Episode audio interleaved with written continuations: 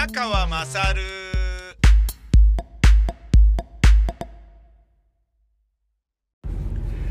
お前のお母ちゃん宮川まさるです。朝の8時11分。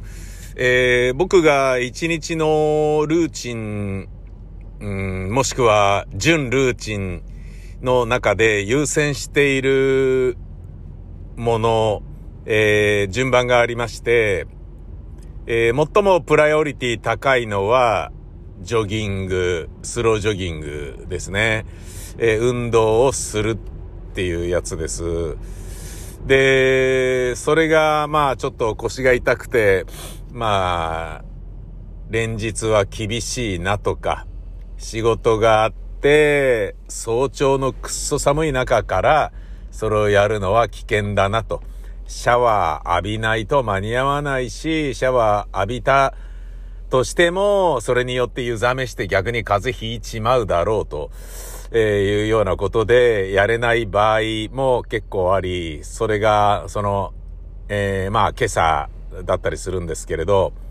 まあ朝の作業においてスロージョギングを優先させる。まあ、まああの、朝目覚めた時に、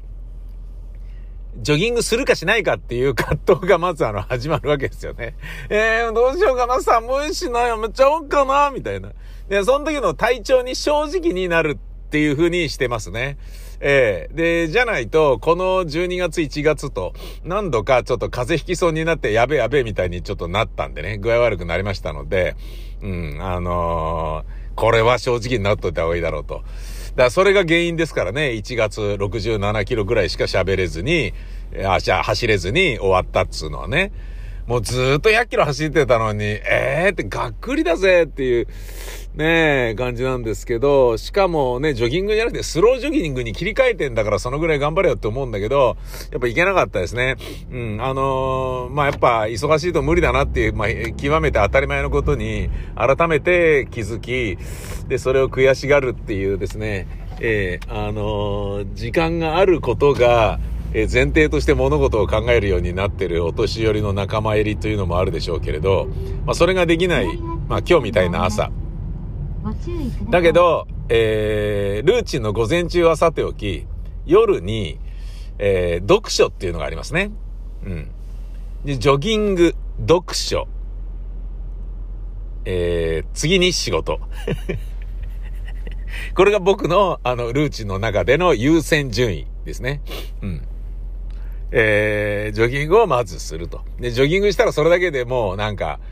あの、朝の段階でね、ジョギングすると、もうそれだけで、もう9割方の今日の仕事終わったみたいな感じになってるから、その後どれだけ仕事したって疲れないし、仕事のはかどりがいいんですよね。これはね、いいぜ、本当に。おすすめですよね。まあ若い頃もジム行って気持ちいいなって思うことは何度もあったけど、外ちょっと走ってるだけで、公園ちょっとスタッタッタッタッつって走ってるだけで、こんなに気持ちいいのだとはっていうのが自分の中ではちょっとびっくりでしたね。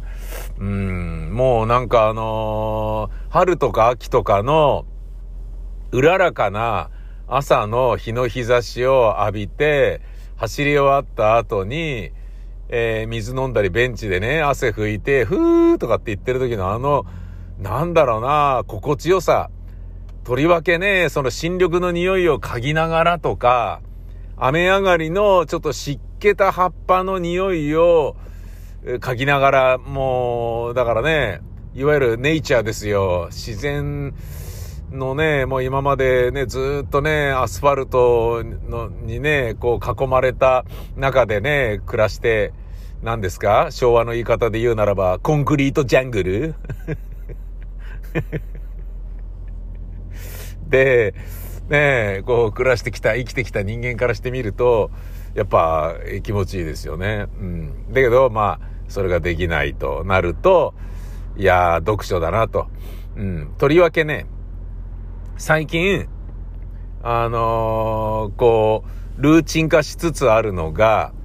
吉祥寺ブースに行って仕事をする機会が激増してるんですよね。で、その理由は、やっぱり、えー、親に外食をしてほしくないからご飯を届けるっていう、まあ、いわゆる介護任務ですよね。で、えー、まあ家でね、バカ番組の編集とかやってると、家でビデオ授業とかを受けている女子大生の娘とかに、あのー、何なんだよ、うちの音やんはもうこんななんかブヒャヒャヒャとか言ってうんこちんこブーな番組の編集とかしてからにも、みたいな、ねえ、ことにもなってるかもしれないから、なるだけ音を小さめにとかっていうのもあるけれど、まあもちろん賃貸だから吉祥寺もそんなに爆音出すことはできないんだけど、ただまあ、のびのび編集はできますよね。うん。で、えー、なおかつ、時間になったら、あ、弁当買いに行こうとかね。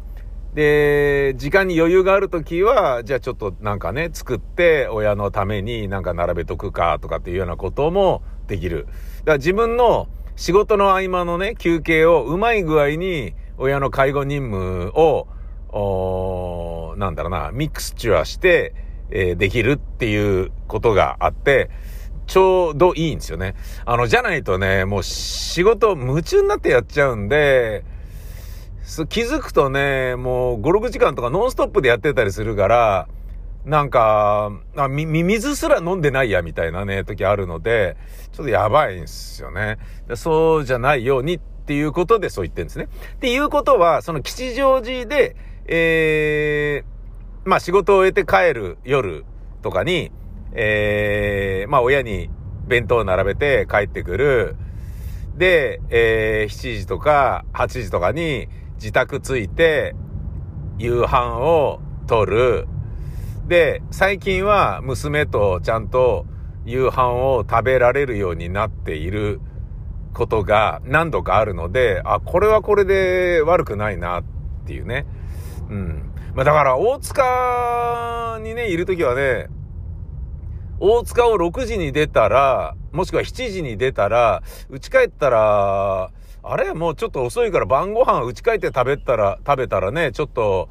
え、食べてきてないの？みたいな感じのね、あの、何やってんの？みたいな感じで、ちょっと家族に迷惑かけるかな？みたいなのもあるから、未踏で食べていこうっていうね、あの気持ちが働いて、未踏っていうのは僕が大塚の、えー、借りてたスタジオの近くにあったネパール料理屋なんですけど、まあめっちゃ美味しくて、ここはね、もう食べにね、うん、改めて大塚に行かない生活に入ったとしても、時折行きたいなと思ってるところなんだけど、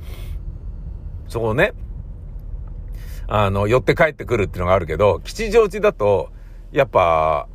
ね、近いので、まあ近いっつっても、ど、どのぐらいだろうな、7キロ、8キロぐらいかな。で、自転車で行ったりね、なんだりですけど、その距離感で、うん、まあ、吉祥寺から大泉学園だから、南北通ってるから、上りでも下りでもないわけですよ。だから、どっかで道込むということも、車で行ってる場合にしてもあんまりないし、で、途中でね、何か食べるっつっても、ラーメン屋さんとかセブンイレブンとかだから、だったら家帰って食べればっていう感じもあるから、家の食事がちょっと増えつつあって、それはそれで悪くないんですけどね。まあ家族はね、あのー、ご飯作るのめんどくせえなみたいなことは多分、っていうか絶対あると思うんですけどね。帰ってくるのか来ねえのかわかんねえしよ、みたいなことだと思うんだけど、まあその辺はちょっと目をつぶるとして、まあその、家でご飯を食べることが増えてきた。で、なると、あの、今までの僕の生活サイクルとは全く違って、仕事は吉祥寺でやって、家で仕事はしないっていうようなことが増えてきたんですよね。で、家帰ってご飯食べて風呂入ったら、もう自分は、えー、まあ多少メールのチェックとかで PC 立ち上げたりとかね、あと家でしかできない業務とかもあるので、それをちょちょっとね、小1時間とか1時間半とかやることはあるけど、それぐらいなんですよね。なので、割と早めにこれね、眠りにつくことができていいじゃん、つって、で、今朝もジョギングしたしとか、今日仕事で食べれてるから、早めにベッドに入ろうっ、つって、10時とか10時半とかに、もうベッドに入る。で、眠かったら眠るみたいなんだけど、で、そこで、えー、読書ですね。寝る前に必ずこれとこれは、あの、短編集だけど、1話ずつ読もうっていうのを決めてるのがいくつかあって、で、それを読むだけではなく、いや、これももうちょっと読もうよ、みたいな、まあ、あの、閉読している、こう、ものがね、いっぱいあるので、閉読っていうのは要は、あの、なんだ、読みかけの本がいっぱいあるので、それを何冊かね、読むっていうようなことをするんですけど、それで眠くなったら眠るのがだいたい12時とか1時とか2時とか結構幅ありますけど、えー、体調やね、その日何時に起きたのかにもよるんだけど、で、それが、えー、くたびれて本読む集中力ねえなっていう時にやるのが、えー、サブスクで映画作品をテレビモニターに映して見るっていうことなんですよね。で、最近ですね、あのー、その映画を見る機会がちょっと増えてて、ちょっと自分の中でこれあんま良くないなと思ってるんですよね。ジョギングしてね、読書してね、映画見てる。これダメじゃん。ダメな老人ま、まっしぐらじゃんと思って、文字読わなかったら廊下も早いし、どんどん読まなくなっちゃうから、これは良くないぞと思って、なんとかしなきゃなとは思ってんだけど、やっぱりね、面白いと、なんだろうな、後悔がないんですよね。昨日もめちゃめちゃ面白い映画見つけたんですよ。で、タイトルがこれまたしょぼいんですけど、なのに面白かったんですよね。しょぼいタイトル言いますね。ゴーストランドの惨劇。タイトルしょぼい。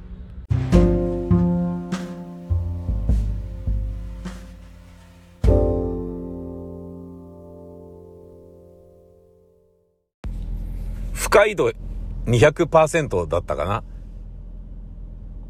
そんな、あの、キャッチコピーが踊っている映画だったんですよ。何何？どういうこと？と思って、えー、ゴーストランドの惨劇。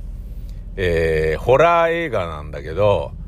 面白かったですね。フランス、スペインとかだったかな英語だったような気もするんだけど、あ、違うかなあの、ハリウッド映画っぽい感じではなかったんだけど、えー、べっぴんさんの女優さんが出て、なんですけど、まあ、これ多分ね、ホラー映画好きのね、えー、元東京乾電池の大久保さんとかだったら、絶対に全部わかるんだろうなっていうような、いくつかのオマージュがあるんですよ。俺が見ててもわかるようなね、あ、これは悪魔の生贄のあれのオマージュだよなとか、で、これはあれだよなって、まあ僕だけでもいくつか分かったので、それが多分、まあ、ふんだんに織り込まれてる要素がもしかしたらあるのかもしれないんだけど、ただまあ、ホラーってね、まあ割と一本道で、えー、わかりやすいところもあるじゃないですか。なので、まあ女が被害者とかっていうのは別にね、何かのオマージュではないだろうし、うん。なんだけど、すっげえ面白かったんですよね。あの、面白かったっていうのは、めちゃめちゃ怖いんですよ。あの、怖いっていうかもう不快なんですよね。すっごい不愉快なんですよ。見てても、猛烈に不快なんですよ。やめてつって。悪魔の生贄とかはずーっと悲鳴がかっ飛んでるから、あれだけど、あの、な、もう一本道でね、あの、ジェットコースタームービーみたいな要素も悪魔の生贄には、にはあるけれど、だけどさ、違うよね、これは。明らかに違う。びっくりするような、あの、不快な度合いと、あと脅かし系の、お化け屋敷系のね、デデーンとかって言っていうなんか、あの、なんだろうな、ME 出して、人形の顔がバーンとかそういうのも当然いっぱいあるわけですよ。人形がキャッキャッキャッキャッキャッとかって笑うっていうね、いわゆるチャイルド、チャイルドプレイのオマージュとかもあったりするんだけど、もういちいちツボを得ていて、オマージュって分かってんのにびっくりさせられて悔しいみたいな感じなんだけど、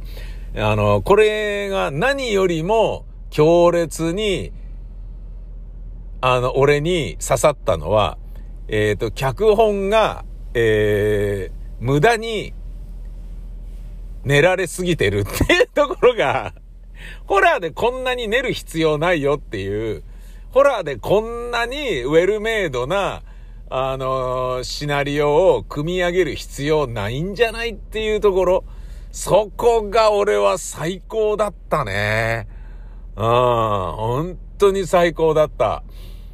あの、最高だったっていうのは、ホラーって分かりやすさが持ち前であるべき、えー、ものだから、あのー、なんだろうな、シンプルイズベストであり、それ以上でもそれ以下でもないだろうと思ってたんだけど、そんな、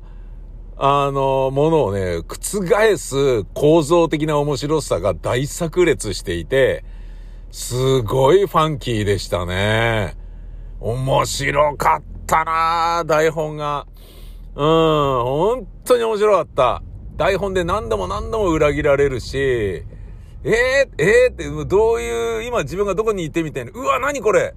すいません。ちょっと、うわなんか、でっかいトラックが横転事故、横転事故、うわ、うわ、うわ、うわ、うわ、うわ、すげえ、今なんでこんなにね、渋滞してんだろうなと思ったんだけど、えーと、あのー、新目白通り、えー、北園の交差点から、えー、上り方面に僕行くですけど、今向かってるんですけど、そのね、北園の交差点ってまあ、ね、これからまっすぐ繋がるみたいだけど、今んとこ、えー、目白通り、新目白通りの突き当たりってことになってますよね。あそこから、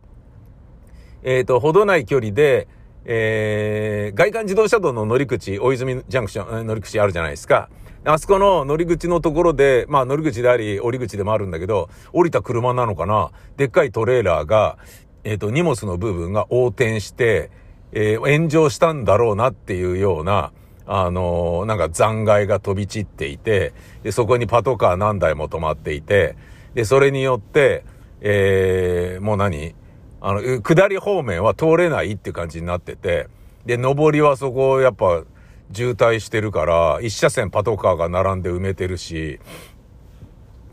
なんでこんな渋滞してんだろうなと思ったら、そういうことだったらしいね。びっくりした。すっげえびっくり。あんな事故あんだなどこで倒れたあ、なんかね、クレーンみたいなものが、背中から、背中っていうか、要は荷台から出てたんだけど、いや、あれ、クレーンあれを持ち上げようとしてああなったのかな？あ、やっぱ、封鎖してるね。もうこっち行っちゃダメだよ、つって。うん、ビクニの交差点で、あの、ハレ・ダビッドソンのビクニの交差点のところで、もうこれ以上、あの、西には行けませんよっていう風に、あの、スター・ウォーズのね、あの、あの棒みたいなやつをブンブン振り回してますね。えー、おまわりさんが。うん、そりゃそうだろう。あれだけね、塞ぐように止まってたら通れないよ。いや、おっかねえな、びっくりした。えー、まあ、なんかね、ホラー映画見た後だから、そういうリアルなね、事故の現場とかも、なんかちょっとフィクショナルな、ね、印象を僕に与えてしまうっていう、いいのか悪いのか分かんない現象が今起きてますけど、昨日見たゴーストランドの惨劇はめちゃめちゃ面白かったんですよね。すっげえ面白かったなあのー、もうね、何にも見ないで、ネタバレ系のね、要素とかを何にも見ないで見てほしいなと思いますね。で、やっぱり、あのー、僕と同じように、ゴーストランドの惨劇ゴーストランド。ゴースト、幽霊ですよね。ランド、幽霊がいっぱいいる島？の惨劇何それ？もうそれだけで B 級感漂ってるじゃないですか。B 級映画大全のなんかこうね、序盤に出てきそうな映画のタイトルじゃないですか。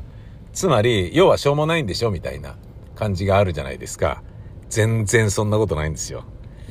うん。あの、マーターズっていう映画とか、えー、割とその不快なトラウマホラーを作るのが持ち前となっている監督の、えー、6年ぶりの新作っていうことらしいんだけど、まあでも何年か前に公開になってるやつだと思いますよ。サブスクであるぐらいですからね。それが超面白かったので、えー、おすすめです。ゴーストランドの惨劇。ただ、怖いの苦手な人は絶対やめてくださいね。もう本当に怖いですよ。本当に怖いですよ。俺そういうのね、大丈夫派なんだけど、それでも、布団に入って、潜って、見ていたんだけど、えー、と、なんかね、こう、掛け布団を掴んでる手がギュッとこう、握りしめるような感じになってきたり、ピクン、へーとかっていうのを、何度もあるし、でもそれが、んで脅かしやがってよ、みたいに、イライラするような、うぜえな、とか、こんなので驚いちまった俺が悔しいぜ、とか、こんなので脅かしてんじゃねえよ、安い脅かし方しやがって、みたいな、そういうような感じのホラーではないんですよ。ちゃんとしてるんですよ、いちいち。それがね、お見事で、で、なおかつ、そのホラー映画とかって、その登場人物に対してあんまり感情移入させる必要がないんですよね。なぜなら、そこは、なんか被害者っていうアイコンだけがあって、あとは、まあもちろんね、役の設定とかはあるでしょうよ。例えばね、足が不自由で車椅子とかってなると、より動けないから逃げ惑うのに時間がかかってハラハラするとかっていう、まあ要はね、あの、物語を作る上でホラーに限らずね、主人公の障害物っていうのをどれだけ用意するかっていうのは物語を面白くしたり、あの、なんだろうな、盛り上げるのに非常に楽な要素だから、それはまあわかるでしょ。でもそういうような、えー、なんだろうな、クレジットとしての個性ではなくて、人間の個性とか人間のキャラクターをしっかり描き、なおかつそこに感情移入させるっていう、あの、あんまりそこまで必要ないんじゃない？この映画にその深みはっていうようなものを、たっぷりともたらしてる感じ。それがね、すごいんですよね。必要ないよ、このウェルメイドっていう。うん。